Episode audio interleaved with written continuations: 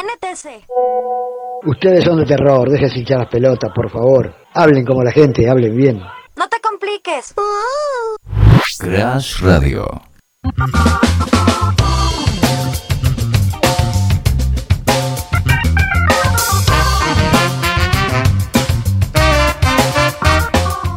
Y bueno, llegó el momento de la primera entrevista del ciclo.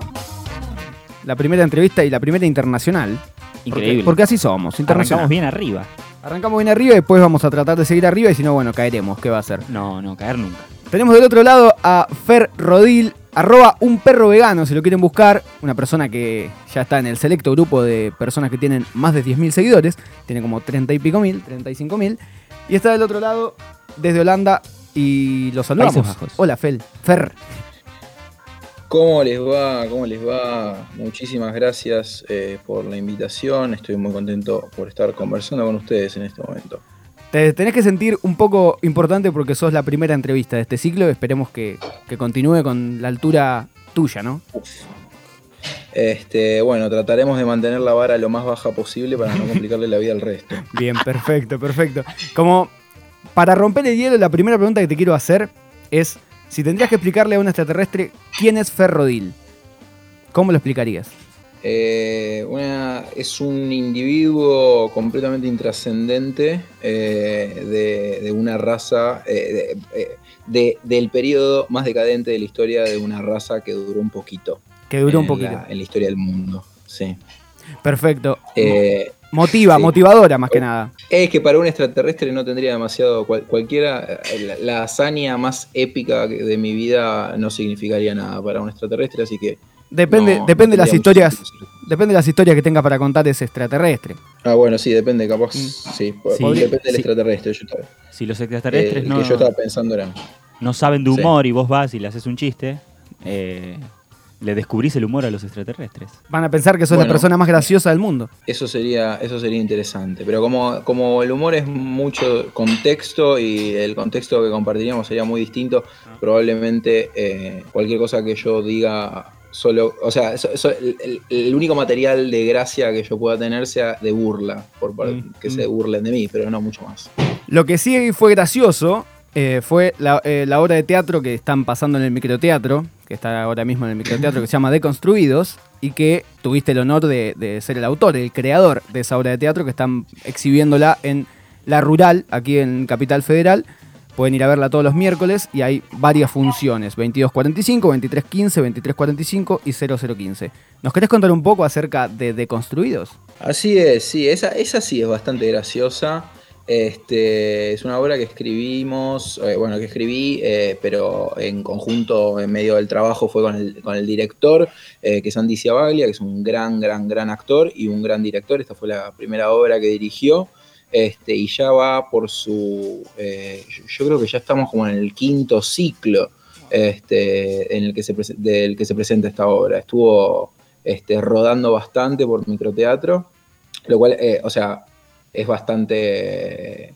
O sea, tuvo un recorrido bastante interesante. Lo, eh, eh, eh, microteatro lo que tiene es que te permite hacer un montón de funciones en un tiempo bastante reducido, pero nosotros no solamente tuvimos la posibilidad de hacerlo en un tiempo reducido, sino también un montón de funciones en un tiempo extendido y ha crecido un montón. Y la obra de lo que se trata es de dos muchachos eh, que intentan eh, estar del lado del bien con respecto al feminismo eh, y fallan miserablemente.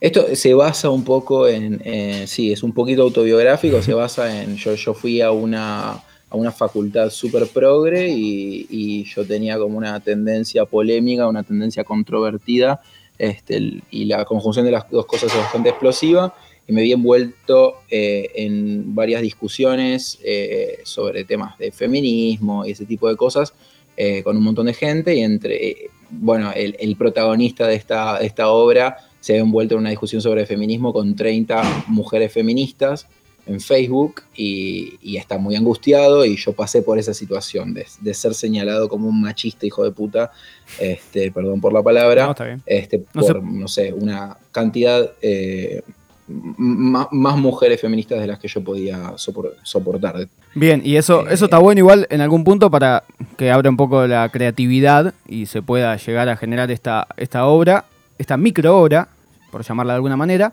en el cual en 15 minutos se condensa una charla entre dos amigos que está eh, muy bien, te quedas con ganas de seguir eh, escuchando, que te deja un mensaje, porque en un momento uno de los protagonistas señala al público y lo interpela, y bueno, eso es el mensaje que uno se lleva cuando termina esta obra, ¿no? Sí, lo, que tiene interesante es que somos un, eh, todos los que integramos el, equipo que armó esa obra, somos todos hombres, somos todos machirulos, este, y estamos reflexionando sobre el feminismo y eso es, una, es un campo minado. Este, como que es muy fácil pifiarla, pero justamente la obra es sobre eso, sobre intentar salir bien parado y nunca lograrlo. Este, y en ese sentido, como que nosotros nos sentimos muy identificados y defendemos mucho lo que estamos haciendo y además sentimos que somos muy honestos. Eh, porque no estamos intentando, o sea, no es que estamos intentando dar un, eh, digamos, sermonear o pontificar sobre qué es lo que está bien y qué es lo que está mal, sino señalar nuestro desconcierto y nuestras buenas intenciones. Claro, eh, total.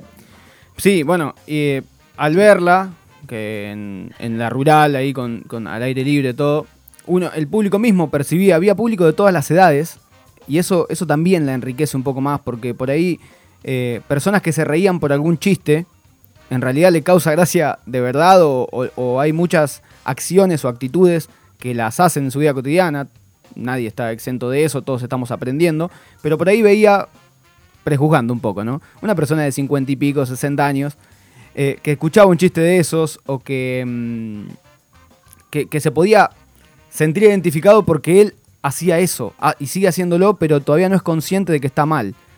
Em, eso, me, eso también puede hacerle ruido a una persona, eh, a un sextuagenario, ¿no?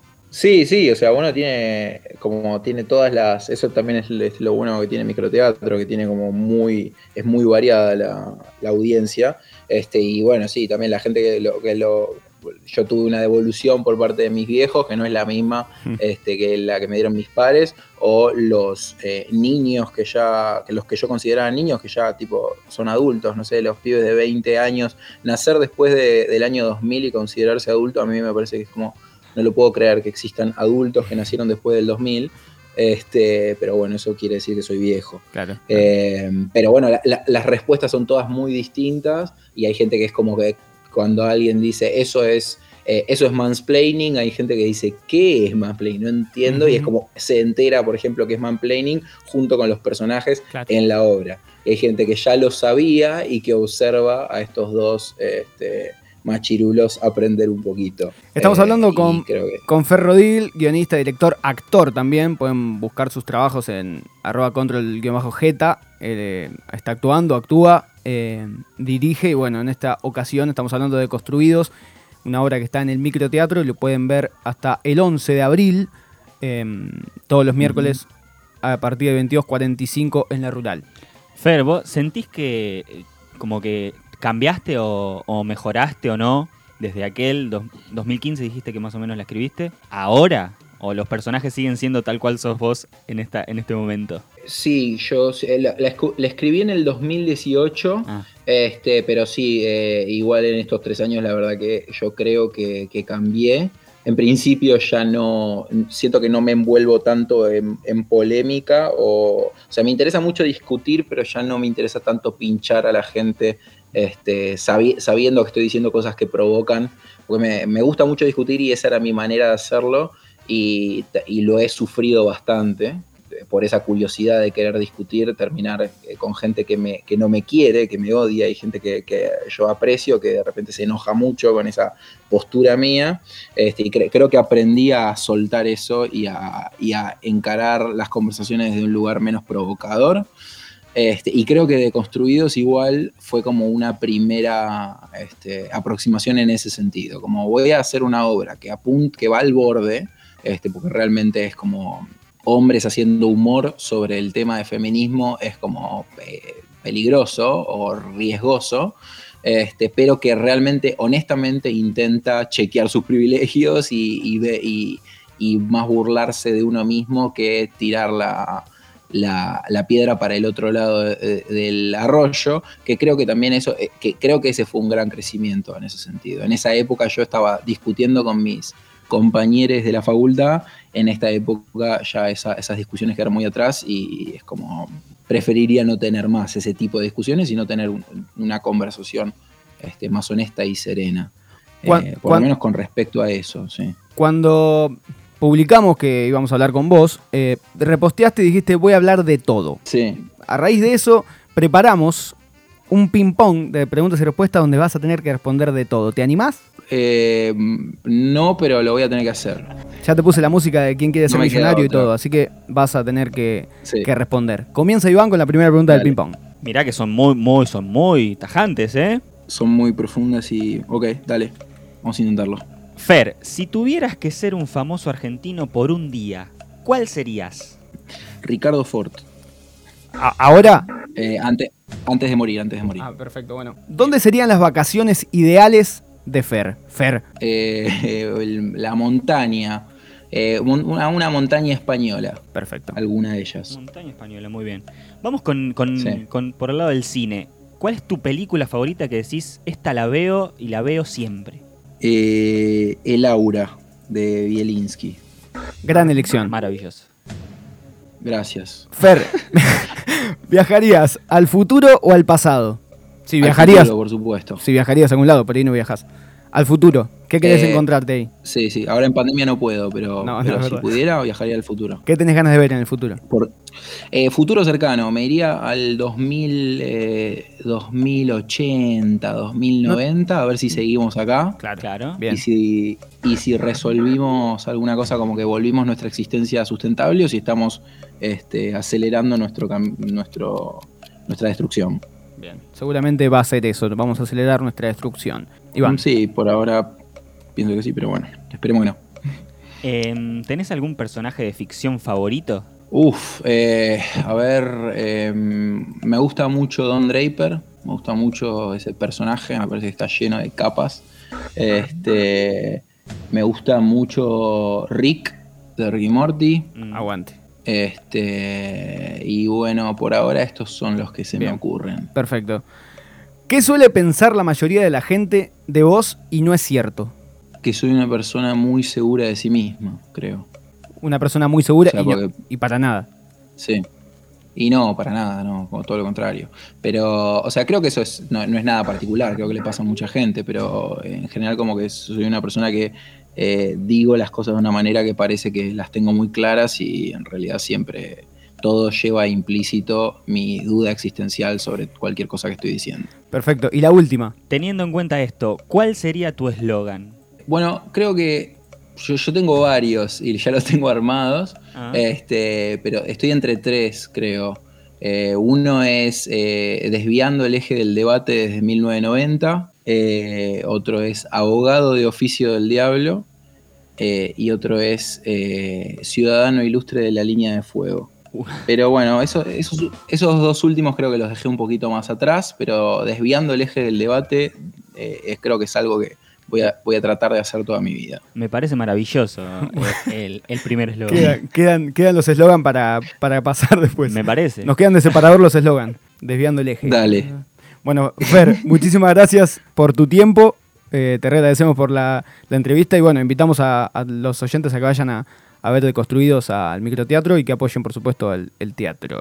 Bueno, muchísimas gracias a ustedes, eh, la pasé muy bien y nada, espero que las próximas entrevistas eh, sean mucho mejores que esta, que empezó muy muy bien. Bien, perfecto. Gracias. Ferrodil pasaba desde Holanda, arroba un perro vegano, lo pueden seguir, tiene muchísimos seguidores, no hablamos de eso porque lo habla siempre.